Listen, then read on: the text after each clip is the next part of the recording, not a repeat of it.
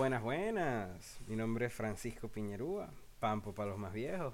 Aquí con José Caloso. Caloso para los más viejos. Okay. Esto es Medio X. Eh, primero, antes de presentarles el tema de hoy, quiero hacer un pequeño inciso para darle muchas gracias a todos los que nos han apoyado, a todos los que nos han escuchado, a todos los que se han suscrito y todos los que nos han compartido. ¿okay? También quisiera darle un saludo a mi primito Alfredo que dijo que se iba a poner bravito si no lo saludaba en mi próximo episodio. Por favor, no te pongas bravito. Antes de continuar, eh, muchas gracias también a, Oscar Etienne o Artfro por hacer todas las imágenes de este programa. Tiene muy buenos precios. Por favor, vayan con él si necesitan cualquier actividad de diseño. Ok, los dejo con José Miguel para presentar el tema de hoy. Hola, buenas a todos. Antes de presentar el tema, también quiero extender un saludo a todos los padres que nos están escuchando, sobre todo a los nuestros, que no les queda de otra.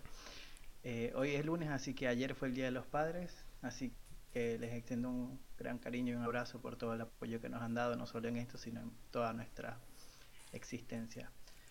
El tema que les traemos hoy nos pareció muy interesante, sobre todo con esta época del coronavirus. Se ha extendido muchas cosas al respecto y son las fake news o las noticias falsas.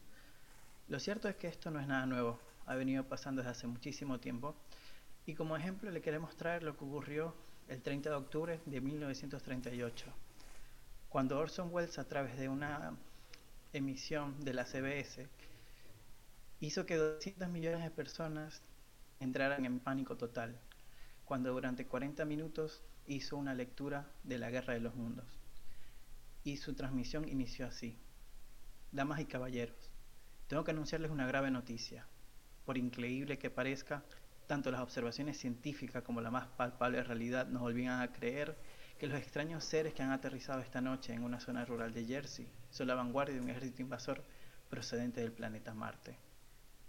Estas palabras y los 40 minutos que duró la transmisión hicieron que se sembrara el pánico, el tráfico se, llenó de gente llena de, de miedo, creando que se que todas las líneas de la policía y los bomberos estuvieran completamente atiborradas de llamadas de alto.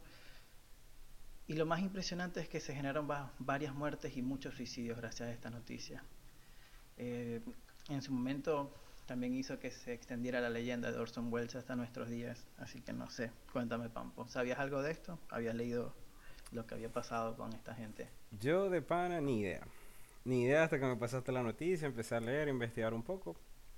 Y, es impresionante, pues, porque de una u otra manera, si te pones a pensar, o sea, según lo que la noticia o, los artículos describen, 12 millones de personas se creyeron este cuento. Orson Welles ya era un escritor, de, ya era un escritor y de una u otra forma él tenía convicción en su historia, él no estaba buscando convencer a nadie de lo que estaba pasando. Sin embargo, fíjate la poca información que tiene la gente, ¿okay? o bueno, para el momento, que tanta información podías tener, hasta el más ignorante creía todo lo que pasaba en la radio, ¿no? Y si al final no podían conectarse en Twitter para ver si era verdad o no lo que estaba pasando. Twitter, Instagram o, lo que sea. Y sin embargo, ¿cómo empezó el coronavirus? El coronavirus empezó como un meme. ¿Y sí? Yo, yo me enteré fue por Facebook a la vaina. Se está muriendo la gente. No el coronavirus, no esto, lo otro. Y, ya y bueno, ahora lo tenemos aquí en casa, pues lo tenemos donde donde lo podemos ver. Sin embargo, yo hasta el sol de hoy no conozco a la primera persona que lo, que lo haya tenido. No es que quiera conocerlo, pero sí está como shady, está como sombrío. yo sí conozco un par que, que lo han tenido y gracias a Dios se lo vivieron sin mayor problema. Hubo una que ni se enteró y le dio positivo porque un familiar le había dicho que, que lo tenía y se hicieron las pruebas y le había salido positivo. En, Qué fuerte. Ella está en España, me parece. Ah, bueno, en España hubieron picos, bueno, en Europa hubieron picos altos, como Ah, pero fíjate, hablando de, España, Europa y toda esa gente por allá de aquel lado, ¿no? Cuando, cuando empezaron los picos del coronavirus, cuando empezaron todas estas gravedades, ¿no? Siempre hubo fake news alrededor de todo, ¿no? Pero primero vamos a explicar qué son fake news. Gente, los fake news lo que son son noticias falsas, como su nombre lo, se traduce en inglés. ¿Ok? Pero se riegan, se riegan y se riegan y se riegan de tal manera que no todo el mundo está pendiente de ver cuál es la fuente de la noticia, solamente la leen y la comparten. ¿Les parece impresionante? Para acá, para allá, para esto y para lo otro. pero ¿por qué pasa esto? Porque los medios de comunicación, ahorita, o los medios de noticias, ganan dinero a punta de clics. Mientras más personas lean comentarios amarillistas, noticias impresionantes, o sea, por eso es que todo el mundo ve, qué sé yo, los tweets más, más sexys durante el coronavirus, porque eso genera clics, eso genera que mucha gente vaya y cliquee. Pero, ¿qué sucede? Hubieron fotos y noticias y esto y lo otro de que Italia, por ejemplo, había perdido la guerra contra el coronavirus y habían cerrado todo el país. Yo te puedo asegurar, José Miguel, que más de una persona estaba, ay Dios mío, ¿por qué? ¿Por qué los italianos? Oh, mi descendencia, oh, mi ascendencia. ¿Qué es esto? ¿Por qué? Y así se van desarrollando, ¿no? Ahora, ¿cómo podemos ver esto en nuestra casa? Porque yo me imagino que a vos te ha pasado, o sea, con tu mamá, tu papá, etcétera, que no, es que tu papá es un viejo, ¿no? Pero, o los míos también. Pero se los creen. Y sí, es que, es que es todo el mundo, o sea, es, es, una cuestión impresionante, sobre todo ahora que todos tienen Facebook y todos tienen WhatsApp, la facilidad con la que le llegan estas noticias es impresionante, porque hay momentos en los que tú ves que te pasa una noticia y es el portal de Es decir, pero no estás viendo cuál es el link y no entienden de repente lo que es un hipervínculo, no entienden que lo que le están pasando puede ser una joda. Yo me imagino que hubo más de uno que alguna vez se creyó algún cuento del, chi, del chigure bipolar Estoy segurísimo. Sí, sí. Porque es que esa es la vaina, ¿no? ¿Cuándo, ¿cuándo termina la joda? ¿O cuándo empieza, pues? Porque la, la, gente mayor o de, o, de, situaciones rurales o en sociedades rurales, perdón, no tienen acceso a información. Hace poco yo he estado leyendo una noticia de algo parecido, bueno, yo creo que tú lo comentas en estos días, que mm, en la India, ok, en una un poblado rural habían que llegado a los teléfonos inteligentes la noticia fue en 2019 ponte que los teléfonos inteligentes tuvieran dos años ahí llegó una, una cadena de WhatsApp okay, que los hombres que hablaban con niños los hablaban con ellos solamente para venderlos mataron a 12 personas en las primeras dos semanas 12 hombres que hablaron con niños. Final se descubrió que la noticia ni siquiera era sobre un pueblo cercano a la a ese sitio donde, donde sucede esto, pues a la población. Y te pones a pensar, eso está pasando ahorita, ¿no? No solamente con el coronavirus, pero la cuestión de, de la bandera esta de las personas que defienden la pedofilia. es mentira. Mentira donde lo ponga. Pero ahí sale más de uno que la, que la única cura para la pedofilia es una bala en la cabeza y defendiendo y tal y lo otro. Y lo ves mucho, o sobre todo en los grupos de Facebook de, de por ejemplo, venezolanos en Argentina, venezolanos en Los Ángeles, que están ahí. Están ahí, pero, o sea, sin ánimo de ofender, pero son puros boomers compartiendo noticias y noticias sin base, sin fondo. ¿Ok? Solamente material para memes, para acá y para allá, para acá y para allá. Sí, es que sin ir muy lejos. Una de las cosas que ha estado pasando, no sé si tú los has visto, hay muchos youtubers españoles, o sea, de habla hispana, que por esta cuestión de los memes, que para nosotros es algo súper identificable, para muchas personas hasta los memes son nuestras fuentes de noticias, al punto de que eh, a Luisito Comunica, eh, una senadora de Colombia, una diputada de Colombia, eh, publicó un tweet en el que decían donde él era básicamente lo buscaban por terrorismo, por tráfico, por, por tráfico de órganos, por trata de humanos, un montón de cosas locas y, evidentemente es un youtuber que lo que hace es eh, blog travel, o sea, videos de viaje básicamente de los que ha hecho alrededor del mundo. A Auronplay le pasa lo mismo, a cada rato dicen que él fue el que creó el coronavirus, dicen que es un terrorista que se llama Abduskan lo buscan también porque básicamente eh, trafica Naruto. Trafica Naruto, la gente piensa que Naruto es una droga.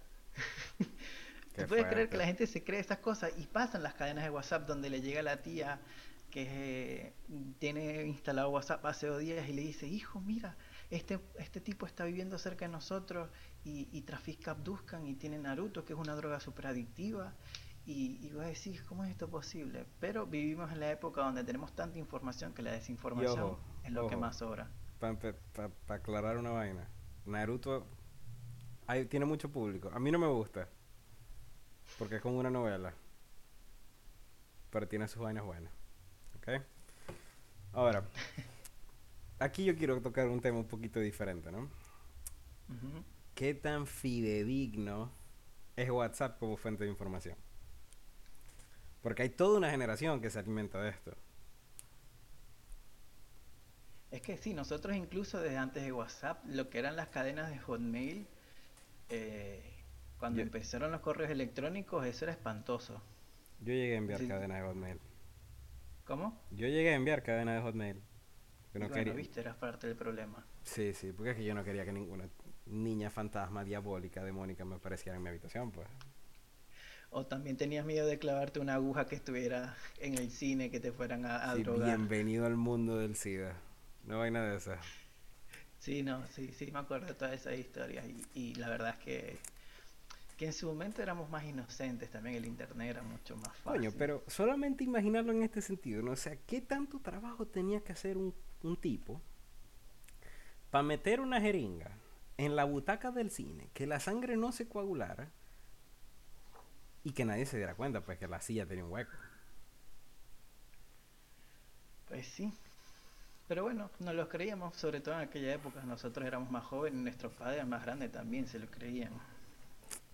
Y es que hoy en día sigue pasando. ¿Cuántos mitos urbanos no se dan como ciertos eh, hasta cierto punto y terminan siendo completamente historias ficticias? Cuando se crearon los creepypasta, muchísima gente, sobre todo con la con lo que fue Slenderman en su momento, la gente juraba que lo veía, porque claro, había mil millones de historias en internet con fotografías photoshopeadas de excelente calidad, hay que reconocerlo, y mucha gente pensaba que era algo real y se hizo mucho mito alrededor también, pero pero había gente que le tenía miedo, pero miedo real a lo que era Slenderman, sobre todo en su momento. Es que al final todo esto es mercado, ¿no? Porque los creepypastas empezaron de ese modo. Todo, todo empezó siendo mercado, todo empezó siendo una guachafita y después tenías a los niños de, qué sé yo, de, de 11, 10 años. Yo no sé si tú supiste lo de la lo de la ballena azul. Estábamos jugando a la ballena azul. Entonces eran como. Sí, me acuerdo del juego de la ballena azul. Exacto, como 30 días de cosas raras, pues. O sea, que ver un canal con estática, matar un gato, qué sé yo. Y al final el, el, el, el niño se mataba, pues, porque era como que la última, pues. Era el último desafío. Sí, la última prueba. Entonces te pones a pensar, ajá, ¿dónde está el control? ¿Dónde está papá? ¿Dónde está mamá? ¿Qué están haciendo? ¿No? Claro, esto, esto repito, esto no, no, somos ni críticos, ni comediantes, ni comunicadores, nada por el estilo, no somos nadie para jugar a nadie que no tenga tiempo para atender a sus hijos, pero esto pasa. Esto es la vida real la gente de los años 80 para atrás, incluso mucha gente de los 90 sin, sin acceso a educación de calidad, cree esto.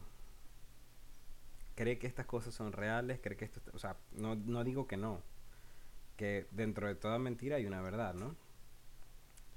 Pero sí hay, hay mucho alarmismo afuera. Y mucha gente... Yo creo que también el mayor problema es que muchas veces hay cosas que sí terminan siendo ciertas eh, no se me ocurre ninguna en particular, pero... El coronavirus es una. ¿Cómo? El coronavirus pudiésemos decir que es una. Es, que incluso ahorita, sabiendo el tema y sabiendo que existen las fake news y sabiendo todo lo que sabemos, es difícil identificar hasta qué punto hay cosas que son sí y que no porque nos ha pillado de sorpresa tanto a nosotros como a las mismas autoridades y, la desinformación más grande empezó desde la Organización Mundial de la Salud desde el día 1. Bueno, en realidad empezó desde la censura de la información en China, pero bueno, eso no es nada nuevo. Pero desde el punto, desde el momento en el que la OMS no tenía ni idea de lo que estaba haciendo, todo se fue en picada. Pero es que verlo desde este punto de vista, ¿no? Televisores, celulares, aires acondicionados, lo que vos queráis. Todo es barato. Todo es barato, barato, barato. Si se mueren tres, cuatro en el proceso, ¿qué tanto rollo, no? ¿Qué tanto rollo?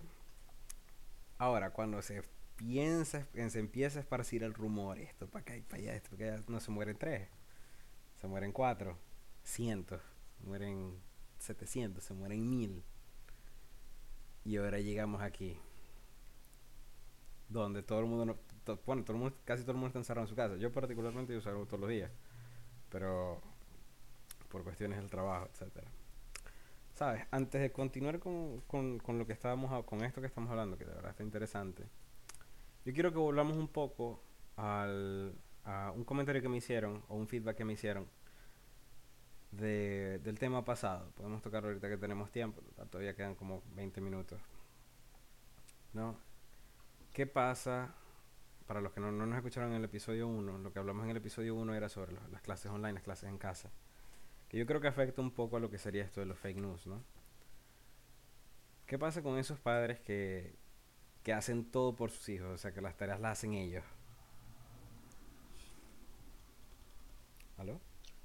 Sí, eh, sí, si quieres, tocando el tema anterior, a ver, creo que primero esto, eh, retomando un poco el tema de antes, también creo que el encierro hace que el ocio y la creatividad aumenten, tanto para quien lo crea como para quien no.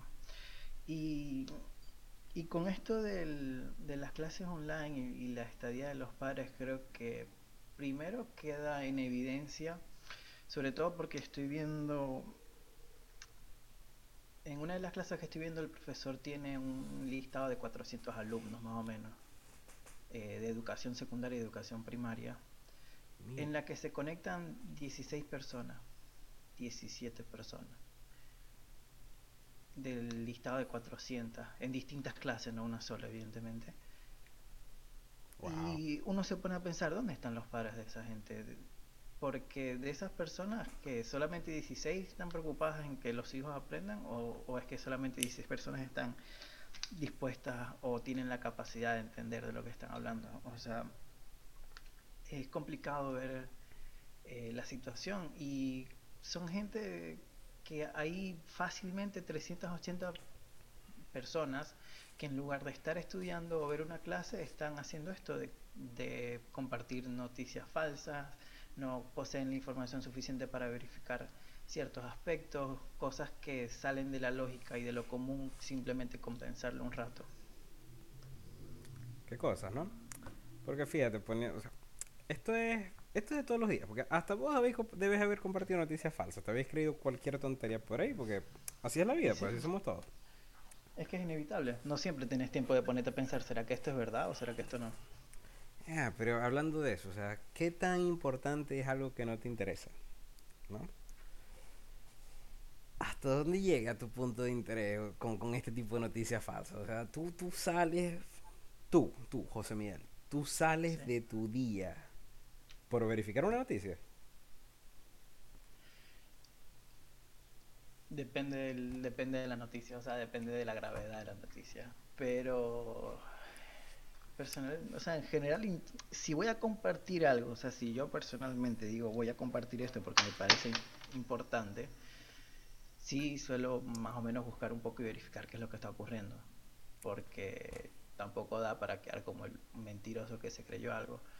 Pero más de una vez incluso hacer la verificación de fuentes no es tan sencillo, porque te haces eco de una noticia y se hacen eco todos los portales de noticias importantes o de media, media de importancia media.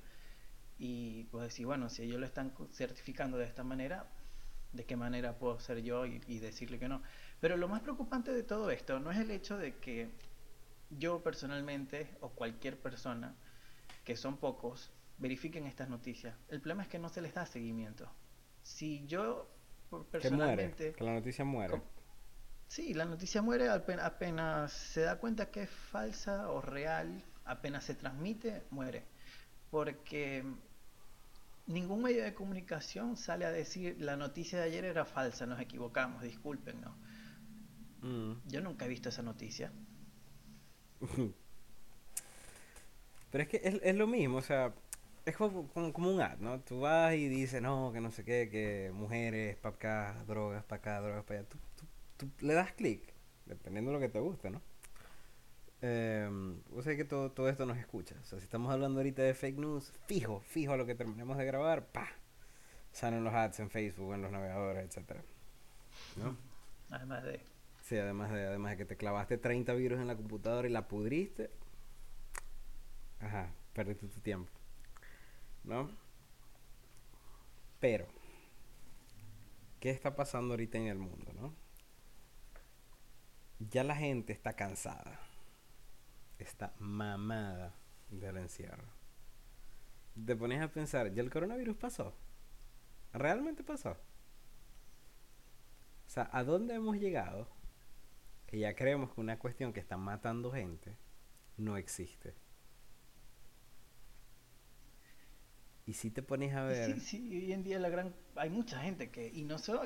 A ver, ¿qué es lo que pasa? Esto es otra de las cuestiones que pasa con el hecho de las redes sociales. Que hay muchas personas que no son necesariamente gente de, de corte intelectual, pero son gente con un cierto nivel de, de influencia, famosos, artistas, influencers, cantantes, lo que tú quieras. Que si ellos se creen cualquier cosa y la comparten, tienen un millón de personas que probablemente 900.000 crean en él o les parezca importante lo que ellos piensan. En este caso, creo que un caso importantísimo de esto es lo de los terraplanistas. Hay un montón de jugadores de la NBA, por ejemplo, que juran a pie juntillas que la Tierra es plana. Y no es que haya venido decreciendo en la época donde... ¿Cómo vas a decir tú que la Tierra es plana? ¿Tú puedes ver la redondez de la Tierra? No, ¿verdad? Existen, demasiadas, eh, existen demasiados experimentos para demostrar que la Tierra es redonda. Esto es mentira, pana. No, no te, no te creo, pues. ¿Cómo vas a decir tú a mí que la Tierra no es, no es plana? Posible esta vaina. Yo sé, es sorprendente lo que les estoy diciendo. Hay que, hay que revelar ciertos misterios, pero pero sí, le vengo a decir que la Tierra no es plana, por si no lo sabían. Lamento, lamento romper su burbuja. No, qué fuerte todo esto. Pero bueno, tenemos un programa que hacer, tenemos gente con quien hablar, pero te, para. Voy a buscar de eso porque no, puede ser que la Tierra no sea plana. Esto, o sea, yo vengo de Sudamérica, chamo. Y estoy aquí en el norte. Yo no vi ninguna redondez. Y viajé que jode. Viajé bastante. Pero bueno, en fin. En fin, vamos a creerte que la Tierra es redonda. Ok. Ajá. Ciertas cosas que pasan, ¿no? Porque esto no va a dejar de pasar. Los fake news no van a dejar de pasar. Porque todos tienen una tía que se las cree y jura y perjura que eso es así. Todos tenemos una abuela que pasa por lo mismo. O sea, en nuestra familia está. ¿Ok? Ahora queda de nosotros ver si realmente... O sea, ¿dónde está o dónde está la queja social? Llamarlo de alguna manera, ¿no? ¿Qué tan rauda o qué tan rauda usando vocabulario? ¿Qué tan valiente es la gente para realmente corregir este tipo de actitudes? No mucho. Si no te interesa, simplemente lo dejaste morir y bueno, la semana pasó, se enterará, no se enterará. En fin, no es nuestro... Es que yo creo que ese es el gran problema de, de, de este fenómeno de las fake news, de que no es algo a lo que la gente le importe. Te importa cuando te toca a ti y agarras y vas en contra de una sola noticia. Pero el día siguiente va a salir una fake news que no tiene nada que ver contigo, que no tiene nada que ver en lo que a ti te interesa y va a pasar y va a seguir pasando porque es la mejor manera de generar eh, todo este tipo de movimiento y tráfico en, redes. Eh, es mucho más fácil redactar una noticia en la que demuestran que Paul Walker no se suicidó, sino que lo mató el orden mundial. Eh, porque es más llamativo, a la gente le interesa más leer esas cosas que realmente ver que fue un trágico accidente. Y así ha pasado con esto del coronavirus, un montón de noticias han, han sabido de que todos los famosos que se han suicidado termina ser que los mató un orden mundial por querer revelar los secretos del Pentágono y del Vaticano y vos decís, pero de qué estamos hablando. O sea, gente que ha tenido problemas mentales y, y, lo vienen a reducir de esta manera. Eh, son, son, temas que en este sentido muestran que simplemente estamos hambrientos de morbo y de cosas interesantes que queremos salir de nuestra rutina y que al final de cuentas hacen daño, no hacen daño, no nos damos cuenta. Porque las consumimos y no nos damos cuenta. Así como, como, wow, como que interesante, porque fíjate, en estos días estaba, estaba yo escuchando mis podcasts, ¿no? Y tocaron un tema un poquito, digamos, viejo, ¿no? Ah, la muerte de Michael Jackson con la cuestión esta de pizza y que hay una red increíble de pedofilia detrás de todo esto con lo de Epstein, para acá, para allá, esto, lo otro. ¿Qué tal la teoría conspiranoica aquí? ¿Qué tal? Si mataron a Michael Jackson para después decir que él era pedófilo, para tirarle el muerto a él, ¿ok? Y que dejaran quito a todos los otros pedófilos, porque él era Michael Jackson. puede ser. O sea, es conspiranoica, pero tampoco está tan conspirativa la cosa. O sea, es creíble. Es que sí, yo creo que ese es el otro elemento que hace que las fake news sean tan... Y no solo las fake news, sino las teorías conspirativas y conspiranoicas, que para mí es una cosa muy diferente, es el hecho de que pasan en algo real. Algo que tú dices, coño, pero podría ser. Esto que está podría ser. Entonces, ese primer, ese primer elemento de sorpresa y de credibilidad que obtienen este tipo de, de noticias hacen que sean muy fáciles de consumir. Sí, pueden ser ataques de medios, o sea, infinidad de cosas, ¿no? Porque la, la viralidad funciona así. Un día decidiste, ¿sabes qué? Dime. Hablando de viralidad, em, esta cuestión de que es muy fácil consumir las cosas, creo que es un ejemplo muy claro que ocurrió aquí en Argentina.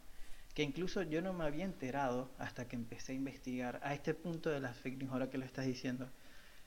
Yo me había enterado de la noticia, más no me había enterado del origen. Resulta que aquí en Argentina hubo un tiempo, creo que hace como un mes más o menos, con todo esto del encierro sobre todo, eh, se viralizó mucho, muchos, muchos, muchos videos de luces en el cielo, cosas que se estaban escuchando. Salieron un montón de gente a decir esto, a decir lo otro. Y al punto de que OVNI estuvo, fue trending topic en Argentina como por 15 horas seguidas. También fue trending topic en México, Uruguay y Chile, me parece. Porque no estamos solos. No, es, definitivamente no estamos solos. Pero lo más interesante o lo más cómico del asunto es que toda esa movida que fue retratada en periódicos como La Nación, lo pasaron en noticiarios de Telefe, en Crónica, es que toda esa movida la había hecho un youtuber que dijo vamos a trolear a todo el mundo. Y lo trolearon a todo el mundo. Bueno, yo quiero hacer una, una pequeña reflexión porque a mí me gusta ir para el foso. A mí me gusta ir feo, profundo y oscuro, a ver qué se despierta por ahí, a ver si a la gente le da risa o, se pone a pensar un poco, ¿no? Porque cuando ustedes están viendo fake news o compartiendo fake news, realmente hay que analizar lo siguiente, ¿no? Y esto, y esto suena súper poético, pero me parece que es adecuado. ¿Ok? Hay mucha gente afuera que se viste de ética y moral, pero tiene muchísimas manchas de alcohol y de sangre. Hay mucha gente que dice que en esta selva, ¿okay? No hay manada ni luz que salva a los que nacieron aquí. Refiriéndose a, a las nuevas generaciones que lo que hacen es consumir y consumir con hambre de contenido, ¿no? ¿Okay? Lo que hay es que buscar, porque lo que genera este alta, el alto consumo de contenido es que nada sea real o todo es real. No hay un consenso en el medio. Entonces lo que genera en el público de hoy en día es un grave bostezo mundial. Todo el mundo está aburrido y entretenido al mismo tiempo. Cansado y excitado de tanta información que consume. ¿No? Son pequeñas cosas que están, tú sabes, dentro del foso que podemos sacar a relucir un momentico. ¿Qué quisieras agregar vos más o menos a esto? Y la verdad que tu prosa me ha dejado casi sin palabras, puedo decirlo de esa manera. Creo que hay poco, poco que agregar, más allá de, simplemente compartir lo que dicen.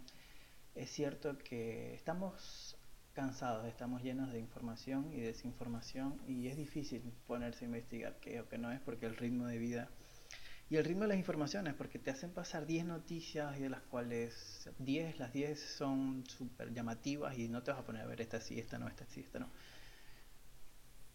Es difícil. Es complicado, es, complicado. no, no nos queda mucho más tiempo, ¿ok? Pero antes de culminar, yo quisiera de nuevo dar las gracias a todas las personas que nos han apoyado. Este, de nuevo recordar que no somos comediantes, tampoco somos periodistas, ni mucho menos comunicadores. Em, hay veces que, que yo particularmente a mí me encanta ir para el foso, a mí me encanta ver reflexiones que podamos decir. A veces van a dar risa, a veces no van a dar tanta risa, ¿no? Em, José Miguel, una conclusión a lo que quisieras decir al final. Eh, hay dos cosas que me gustaría agregar. Primero, darle muchas gracias a todos por escucharnos. Esperemos que haya sido de su agrado y que hayan entendido todo lo que tratamos de comunicar. Y ya para terminar y con esto culminar, decirles que lo que ocurrió con Orson Welles, que le contamos al principio del podcast, no fue real. Hasta luego. Bye. Episodio 2. Fake news.